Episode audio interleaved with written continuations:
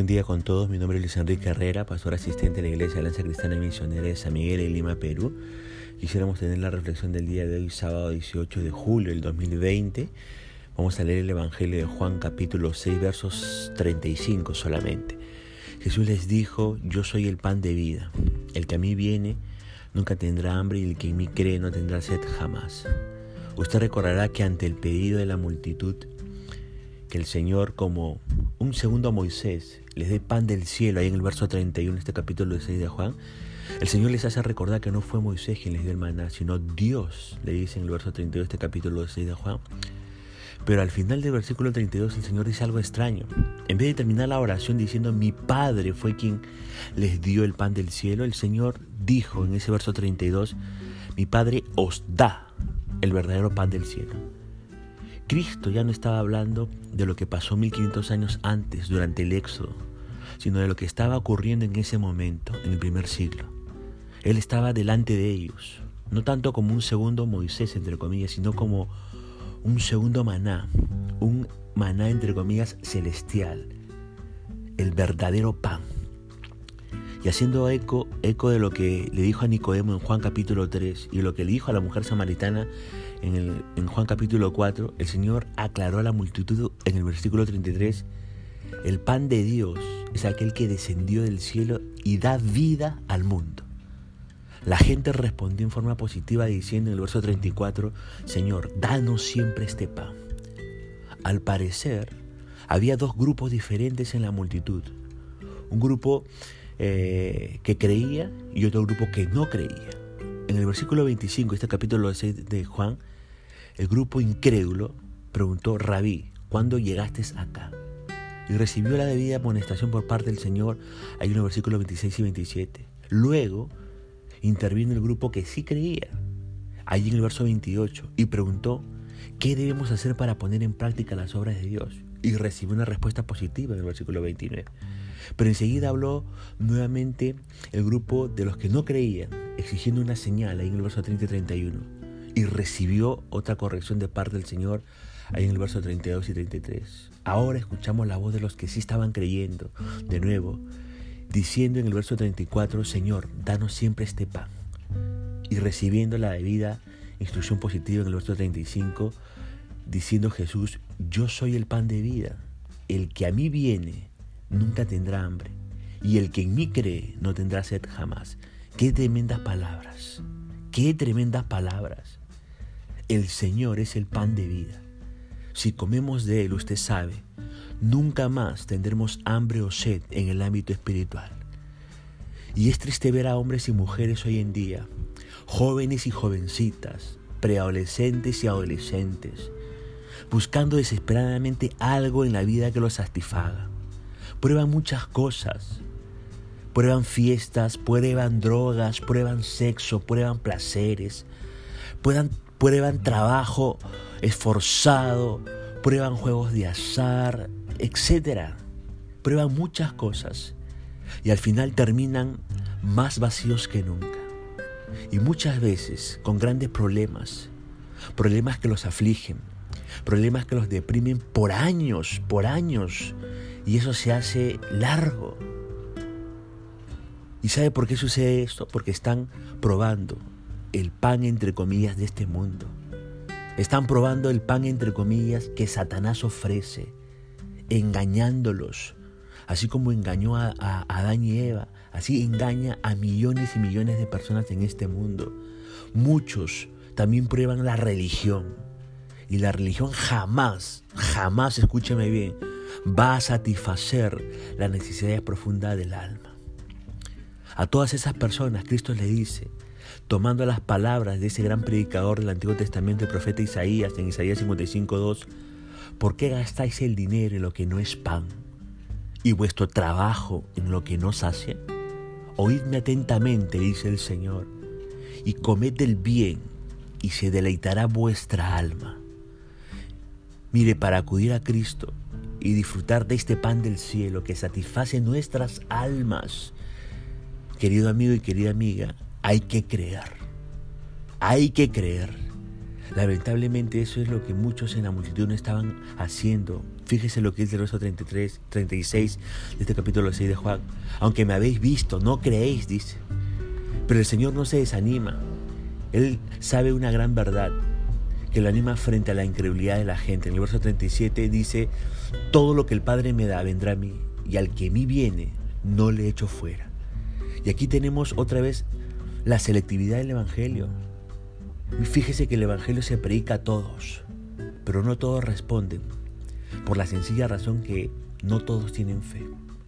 Entonces, ¿quiénes responden? ¿Quiénes tienen fe?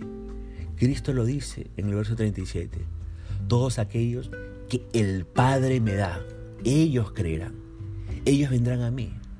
Esa frase, lo que el Padre me da, indica una selectividad de parte de Dios el Padre.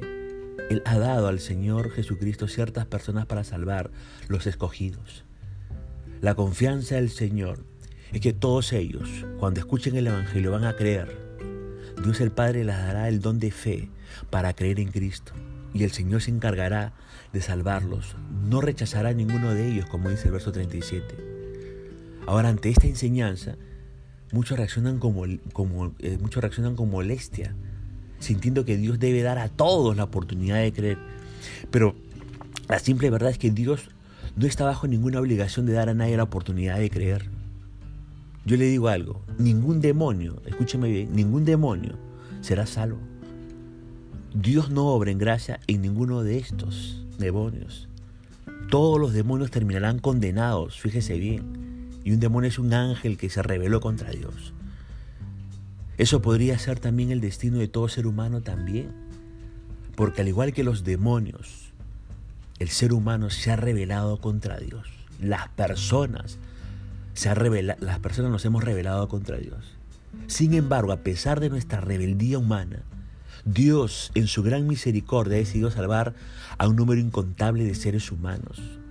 Él se reserva el derecho de escoger a quienes salvará Dios el Padre da, eh, da esas personas a Cristo para salvar.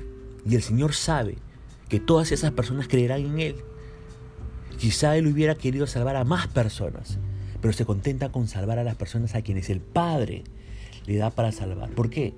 Porque como dice el verso 38 de este capítulo 6 de Juan, he descendido del cielo, no para hacer mi voluntad, sino la voluntad del que me envió.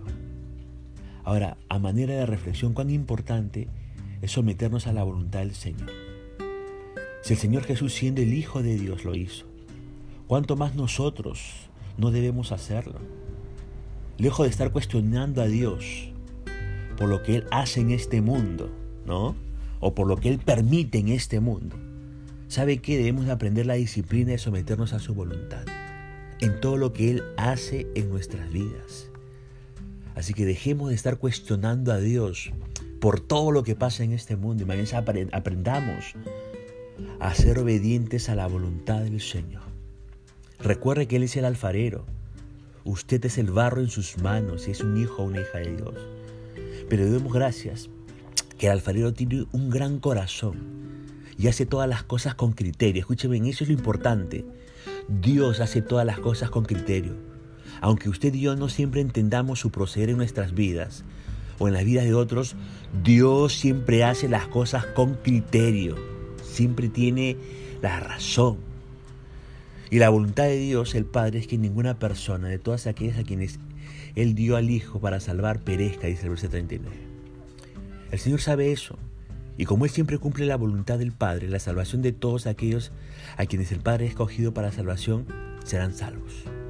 Ahora fíjese que en el versículo 44 el Señor amplía la voluntad del Padre. Y notemos que tiene cuatro elementos en el versículo 40 la voluntad del Padre.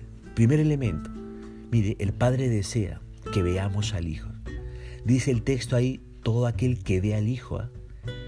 El Señor no está hablando de una visión física, sino de una visión mental y espiritual. En ese momento, los judíos estaban viendo a Jesús en la carne, pero no entendía quién era. Para ser salvo hay que saber quién es el Señor. Hay que tener un entendimiento espiritual. Para facilitar eso, el Señor se, se revelaba a las personas, a ciertas personas. Ve usted el Evangelio de Juan capítulo 17, verso 6. Segundo elemento que notamos con respecto a la voluntad del Padre. El Padre desea que creamos en el Hijo, porque dice el texto ahí en el verso 40, todo aquel que cree en Él. Hay que creer, como le estoy repitiendo en este mensaje, para ser salvo. Y el Señor nos ayuda a creer. Por su Espíritu Santo nos da el don de fe para creer en Él y ser salvo. En tercer lugar, mire el tercer elemento de la voluntad del Padre que notamos en el verso 40 de este capítulo 6 de Juan. El Padre desea que tengamos vida eterna, porque esta es la esencia de la salvación. Vida eterna no simplemente significa largura de vida, aunque lo incluye. Vida eterna es calidad de vida. Lee usted Juan capítulo 17, verso, 3. Y en cuarto lugar, eh, la voluntad del Padre también es que el Padre desea que el Señor resucite a todos los elegidos en el día postrero, es decir, al fin del mundo. Nuestra resurrección a vida eterna está garantizada, no tanto porque nosotros nos, nos guardaremos en la fe toda nuestra vida, sino porque el Señor nos guardará toda la vida y al final nos resucitará para vida eterna. A manera de reflexión, qué tremendo privilegio es ser un verdadero creyente. Qué tremendo privilegio, ¿no? Ser salvados y, tener como Salvador a la persona del Señor Jesucristo. Por eso, querido hermano y querida hermana, usted que ya experimentó la salvación en Cristo, valore esa gran salvación que usted ha recibido. Esté agradecido al Señor por todo lo que Él ha hecho y hace por nosotros. Y debemos expresar esa gratitud viviendo vidas entregadas a Él, vidas comprometidas con el Evangelio. Nuestra salvación, recuerde, no depende de buenas obras, pero nuestras buenas obras revelarán el grado de entendimiento que tenemos del Evangelio y de nuestra posición en Cristo. Amigo que usted me escucha y amiga que usted me escucha, Jesucristo dijo, todo el que viene a mí yo no le echo fuera. Esta es su oportunidad de que usted experimente la salvación en Cristo Jesús. Vea al Hijo como el Salvador de su vida en términos espirituales. Crea en el Hijo que le puede dar perdón de pecados, que le puede quitar la culpa, que puede quitar ese vacío de su corazón, esa alma insatisfecha. Quiere experimentar la vida eterna que tanto desea Dios que la experimente todo ser humano. ¿Y sabe qué? Sea parte de ese gran grupo que Jesús resucitará en el día postrero, para que después usted experimente completamente la vida eterna. Si ese es su deseo, Dígale así en oración a Dios. La Biblia dice que si confiesas con su boca que Jesús es el Señor y cree en su corazón que Dios le levantó de los muertos, usted será salvo. Mire, si usted quiere a Cristo en su vida, reconozca que es pecador, venga en una actitud de arrepentimiento de sus pecados y humildad delante de Él. Y dígale, Cristo, perdóname, quiero hacerte el Salvador, el Señor de mi vida, dame una nueva vida, Dame la oportunidad de poder experimentar esta vida eterna que tanto ofreces. Y si es sincero en esta oración, téngalo por seguro que Dios la escuchará y usted experimentará un cambio interno en su vida que le dará la oportunidad de poder conocer mucho más en una relación a Dios a través del Señor Jesucristo. Dios quiere que su corazón se incline a esto. Ya nos estaremos comunicando el día de mañana y que la gracia y el favor del Señor le acompañe en todo este día. Dios le guarde.